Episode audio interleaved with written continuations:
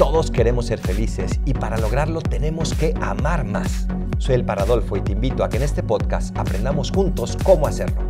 ¿Qué tal queridos amigos? Bienvenidos a este sexto paso de este camino para amar más. Hemos ido recorriendo ya muchísimo trecho, hemos visto cómo nuestro corazón está hecho con una necesidad inmensa de felicidad y cómo buscamos siempre esa felicidad. También hemos visto que la podemos encontrar de tres maneras, tal vez hartándonos de las cosas, tal vez buscando una huelga de hambre y tal vez, ¿por qué no? Y lo mejor, buscando ese banquete de bodas que Dios nos ofrece. También hemos ya desgranado la teología del cuerpo, hemos explicado qué significa este mensaje de salvación en el tercer paso.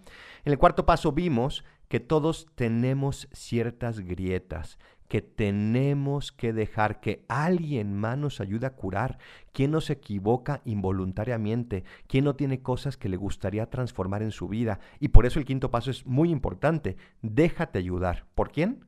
Por el único que nos puede ayudar, que es Cristo nuestro Señor. No tengamos miedo de abrir el corazón a Dios y dejemos que Cristo nos ayude. Su redención es fundamental y sin ella no podríamos dar un solo paso en nuestra vida espiritual y a fin de cuentas en nuestra vida de felicidad. Y el día de hoy vamos a dar este sexto paso, que es purifica tu corazón. A fin de cuentas todos tenemos un corazón contaminado. Vivimos en un mundo roto, por supuesto. Un mundo que también al estar roto nos quiere romper. Y esto nos puede llenar de heridas y nos puede hacer pensar que no valemos la pena que tal vez lo que estamos haciendo no es suficiente, que tal vez estas heridas nos incapacitan para ser felices, pero no, nuestro corazón tiene que poder ser feliz. Ya vimos que la única manera de curarse a través de Cristo, pero también la única manera de que esa curación se haga realidad todos los días es si ponemos de nuestra parte y por eso necesitamos purificar nuestro corazón. Dice San Agustín una frase que me encanta. Dios que te creó sin ti, no te salvará sin ti. Es decir, Dios que hizo tu ser, que te creó sin que, te sin que tú le dijeras si sí o si no, con total libertad de Él, te eligió, me eligió y nos creó, no nos salvará si nosotros no le decimos sí, si no ponemos de nuestra parte. Y por eso tenemos que dar este paso de la purificación. No te espantes, purificar no significa algo simplemente negativo. Es como cuando te vas a poner a dieta. Muchos nutriólogos te dicen que primero hagas una semana, dos semanas, tres semanas, un mes de dieta detox para desintoxicar todo tu cuerpo. Por lo mismo pasa aquí. Tenemos que desintoxicar nuestro corazón. Tenemos que dejar que Dios pueda vivir en él plenamente. Y para eso hay que sacar todo lo que no sea Dios. Comienzo con una cita de Mateo 19, 7, 8. Le dicen, pues ¿por qué Moisés prescribió dar acta de divorcio y repudiarla? Jesús le respondió, Moisés, teniendo en cuenta la dureza de su corazón, les permitió repudiar a sus mujeres, pero al principio no fue así. ¿Cómo fue al principio? ¿Qué pasaba al principio? ¿Qué teníamos al principio para que no haya sido así? ¿Qué es lo que Dios quiso regalarnos al principio? Regalamos, perdón, nos regaló un corazón hecho para amar. Al principio Dios se dona a sí mismo y nos crea a su imagen y semejanza, es decir, nos crea como seres queridos por nosotros mismos y no para otro fin, y elegidos con un amor eterno, un amor que no tuvo inicio y que no tendrá fin, porque el amor de Dios es eterno. Nosotros no lo escogimos, simplemente nos lo dio como regalo. Y por lo tanto, si nos hizo a imagen y semejanza de Él, si nos hizo queridos por nosotros mismos y no para otro fin, y nos hizo con ese amor, nosotros tenemos para, para asemejarnos a Él, tenemos que también amar como Él ama. Y claro que esto no es fácil, claro que es un desafío, claro que requiere de mucho esfuerzo, pero ahí está nuestra vocación más esencial, amar como Dios ama. ¿O no es cierto que cuando tú has amado con libertad, cuando has amado con totalidad, cuando has intentado entregarte en cuerpo y alma a las personas que te necesitan, ¿no has sido más feliz? En cambio, tal vez cuando te has dejado llevar por momentos de egoísmo, por momentos de descontrol. ¿Qué ha pasado con tu corazón? Seguramente has sido más infeliz porque estamos hechos para amar. Ahí está nuestra vocación más esencial, amar, amar, amar. El resto sobra. Y hasta que no lo logremos, no estaremos en paz, no estaremos con la seguridad y la serenidad que tenemos dentro de nuestro corazón. Lamentablemente, entró el pecado y este pecado vino a romper esta esencia que teníamos como un regalo de nuestro Creador. Al inicio, los seres humanos, reflejados en esta historia como Adán y Eva, deseaban ser un don sincero el uno para el otro y deseaban recibir ese don sincero del uno para el otro, porque no deseaban sino amar como Dios ama. Pero entró el pecado y con él el desorden. Y la serpiente dijo a la mujer en el Génesis 3, 1 a 5, ¿es cierto que Dios les ha dicho, no coman de ninguno de los árboles del jardín? No es cierto que morirán, es que Dios sabe muy bien que el día en que coman de él se les abrirán los ojos y serán como dioses y conocerán el bien y el mal. Qué tragedia tan grande, qué dolor tan grande. Dudaron del amor de Dios, dudaron de su totalidad. Y así pasa, porque esta misma lógica del pecado es la misma de nuestros días. Dudamos, nuestro corazón duda del amor de Dios. Dudamos de su voluntad y sobre todo de su capacidad de hacernos felices. Y rompemos con esta fuente del amor porque pensamos que nosotros sabemos mejor cómo hacer las cosas, que sabemos qué es lo que nos conviene, que sabemos qué es lo bueno para nosotros y no nos damos cuenta de que Dios nos promete una felicidad sin medida, no de un momento, sino para siempre. Por eso seguimos rompiendo con esa fuente del amor, porque dudamos de la capacidad de Dios pero no hay nadie más capaz. Es más, no hay nadie capaz de hacernos felices, solo Dios. Y veamos la historia. Ahí comienzan los problemas. Sin ese amor que se tenía Adán y Eva, el deseo sexual se centra en sí mismo y no en el bien del otro. La avaricia comienza a entrar el orgullo comienza a dominar, la soberbia de querer imponerse, de querer que de que se haga lo que yo digo cuando yo digo como yo lo digo, la vanidad de querer ser más y más y más hermosos sin buscar simplemente ser un reflejo de Dios. El pecado vino a desbalancear todo y nos vino a quitar aquella esencia para la cual hemos sido creados, para amar. Así pues, desde ese instante nuestro corazón necesita una purificación, necesita dejar todo aquello que no es Dios, todo aquello que no es amor. ¿Qué es la purificación? No es otra cosa que ajustar la inteligencia y la voluntad de acuerdo al plan maravilloso de Dios. ¿Ha escuchado alguna vez un violín desafinado? Es horroroso. ¿Qué hay que hacer? Ajustarlo a las notas que de verdad exprese aquello para lo que fue creado, que es una música hermosa, una música pura. Eso es lo que tenemos que hacer con nuestra inteligencia y nuestra voluntad, que responda a esa música hermosa, a esa escala del amor para la cual fue creado. Por eso a los puros de corazón se les promete ver a Dios, pero no solo en el cielo. Desde aquí, cuando vemos a alguien con un rostro puro, no alcanzamos a adivinar la presencia de Dios no alcanzamos a considerarlo como ese signo de Dios. Y cuando tú has vivido con pureza, no te das cuenta de que tu ser es otro, no ves tu cuerpo y el cuerpo de los demás como un templo del Espíritu Santo. Y es que la pureza nos ayuda a que dentro de nosotros solo viva Dios. ¿Quién no quiere eso? Esos momentos donde Dios ha estado en plenitud son los momentos más felices de nuestras vidas. ¿Por qué los reducimos a momentos? ¿Por qué no los convertimos en una manera de ser y de vivir? Para eso déjate redimir por Cristo, como vimos en el quinto paso, pero también pon todo de tu parte para poder purificar tu corazón cada día.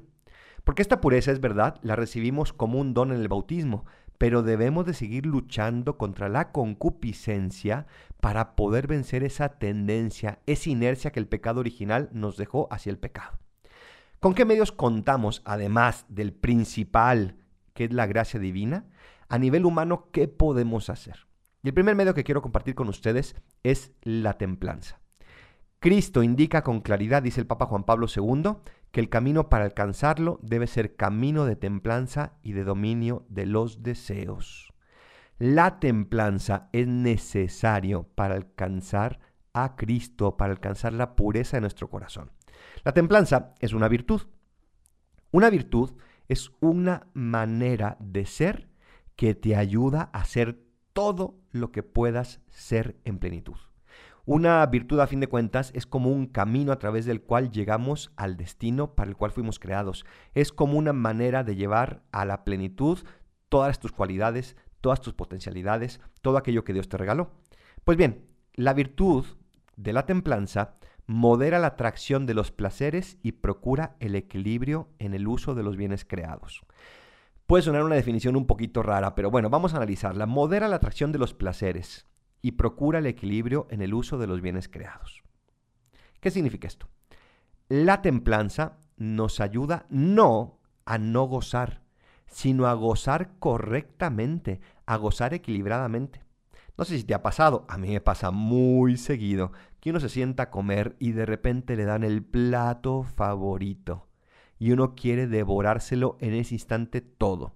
Y bueno, como uno es muy templado, comienza a comer poquito, con mucha moderación, después dice, bueno, pues otro poquito, ¿por qué no? Bueno, pues otro poquito, ¿por qué no? Y así hasta que ya nos pasamos. Y ya más que placer, se genera incluso dolor, porque después viene la indigestión, después viene esa sensación de no quererse mover, ese somnífero, en fin, en fin, en fin. La templanza nos ayuda a comer todo lo que necesitamos y todavía mejor, nos ayuda a disfrutarla plenamente, porque la templanza asiste a mi voluntad para que pueda dominar sobre los instintos y deseos.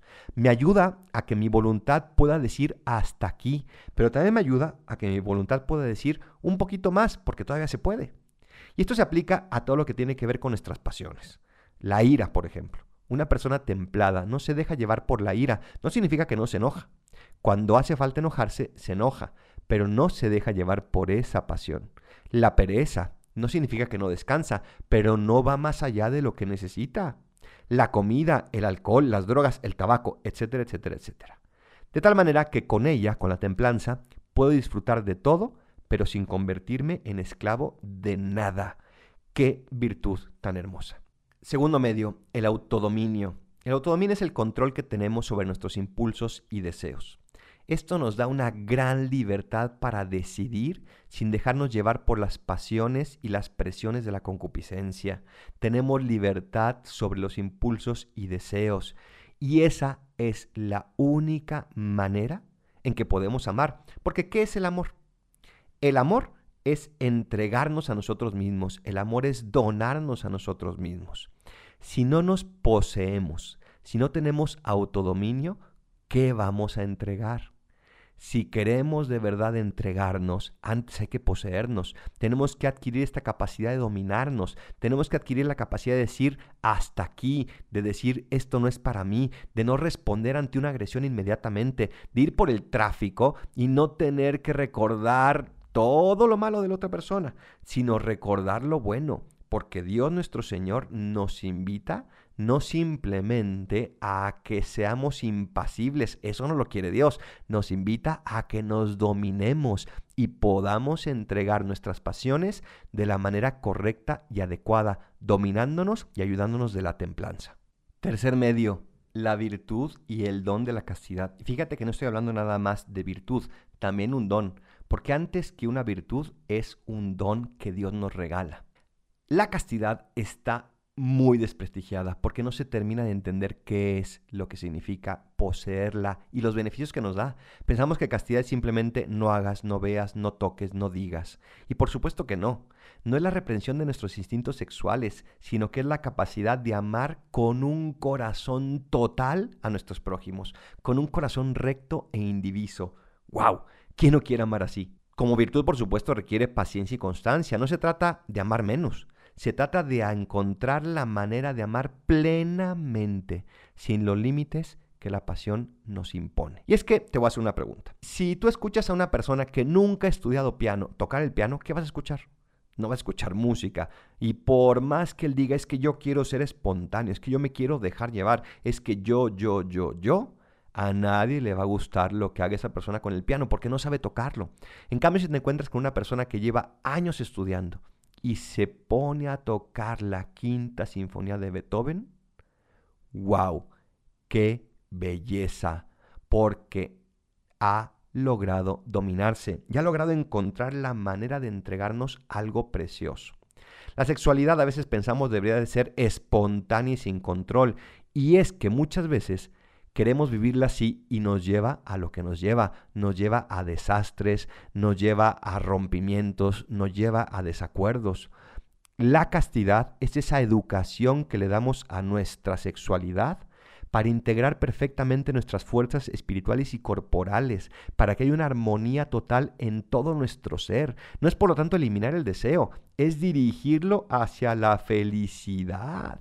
¿Quién no necesita de la castidad? Todos, los solteros y consagrados como yo, pero también los casados, los novios, los divorciados, los viudos, todos necesitamos de la castidad, porque la castidad es lograr esa integración plena y total de todo nuestro ser. Y por eso la persona casta es tan capaz de amar, porque ya no ama simplemente con el cuerpo, ya no ama simplemente con el alma, sino con la integración de todo su ser, cuerpo y alma, de acuerdo al momento, de acuerdo al estado de vida, de acuerdo a su vocación, pero ama con toda la fuerza. No permitamos que nos hagan pensar que la castidad es algo negativo y que no nos sirve, sino que demos ese paso para abrazar la castidad como un regalo que Dios nos da. El cuarto medio es la pureza de intención. Consiste en buscar en todo amar, sin segundos intereses prioritarios.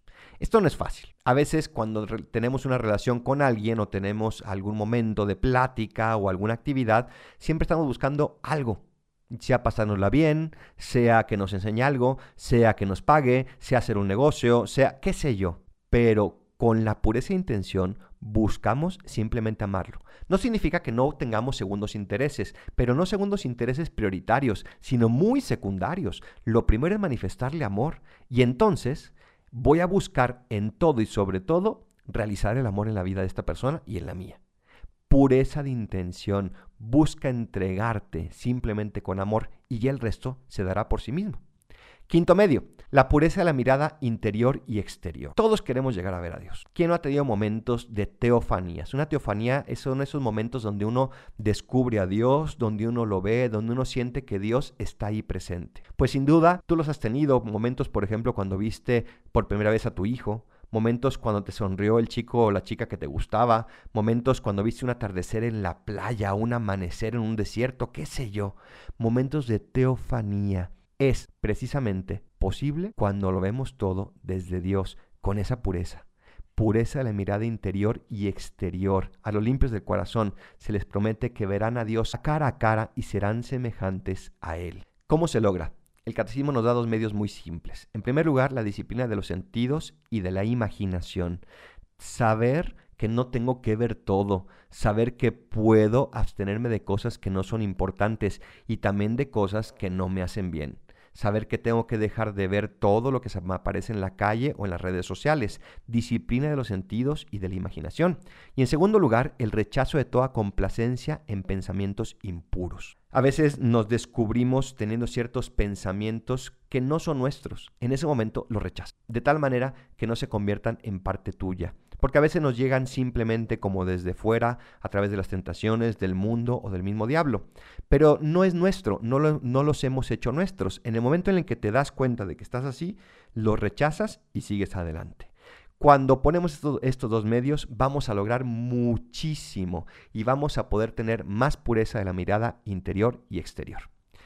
Dice el Catecismo en el número 2519, ya desde ahora esta pureza nos concede ver según Dios, recibir a otro como un prójimo, es decir, como un hermano.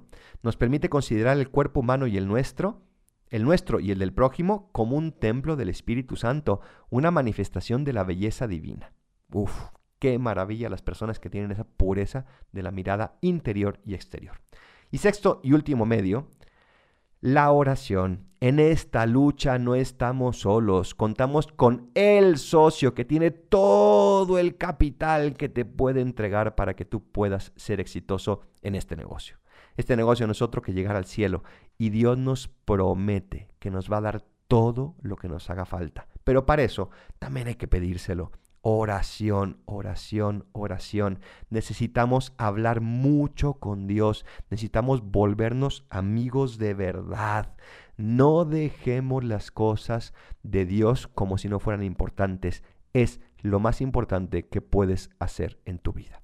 Aplica estos medios y vas a ver cómo esa pureza de corazón va a llegar cada vez más dentro de ti y vas a ser más capaz de amar y de entregarte a los demás. El camino para amar más es un camino apasionante. No es fácil, pero sin duda lleno de retos y desafíos que te van a hacer mejor persona, más llena de Dios y más dispuesta también a ser feliz.